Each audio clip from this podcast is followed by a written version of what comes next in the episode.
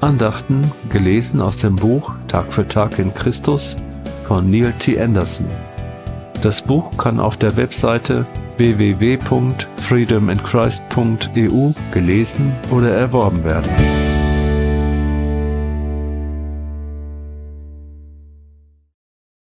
Dreizehnter November in Christus vollkommen. Ihr habt an dieser Fülle teil, weil ihr mit Christus verbunden seid, mit ihm, der das Oberhaupt aller Mächte und Gewalten ist. Kolosser 2, Vers 10. Kolosser 2, Vers 6 bis 10 offenbart drei Ebenen in unserer Beziehung zu Christus. Wenn wir jeden Gläubigen in Christus vollkommen darstellen wollen, dann muss sich unsere Jüngerschaft folgender Ordnung unterstellen.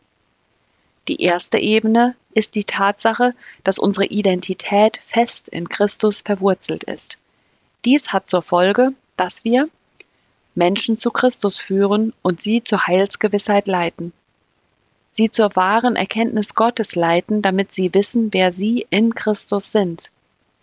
Ihnen aufzeigen, wo sie selbst noch Gott spielen oder sich gegen Gottes Autorität auflehnen. Ihre Abwehrmechanismen abbauen, indem wir sie annehmen und bestätigen. Die zweite Ebene befasst sich mit der Frage der Reife in Christus, auf die Paulus hinweist mit den Worten Baut euer Leben auf ihm auf. Kolosser 2, Vers 7. Die zweite Ebene der Nachfolge besteht darin, Gottes Ziel für uns anzunehmen, nämlich die Heiligung und die Umgestaltung in sein Bild. Das hat zur Folge, dass wir Menschen lehren und helfen, im Geist und Glauben zu leben. Ihnen helfen, von ihrer gefühlsmäßigen Achterbahnfahrt wegzukommen, indem sie ihre Gedanken auf Gott statt auf ihre Umstände richten. Sie ermutigen, ihre Selbstdisziplin zu entwickeln. Sie auffordern, ihre persönlichen Probleme dadurch zu lösen, dass sie anderen vergeben oder sie um Vergebung bitten.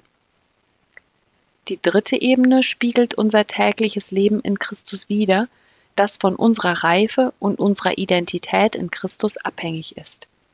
Diese dritte Ebene der Nachfolge soll den Gläubigen helfen, an ihrem Arbeitsplatz, zu Hause und in der Gesellschaft verantwortlich in Christus zu leben.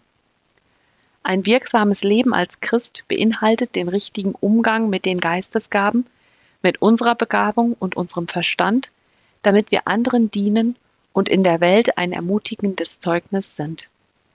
Gebet. Herr, lass mich fest in Christus verwurzelt und gegründet sein, damit ich in ihm leben kann.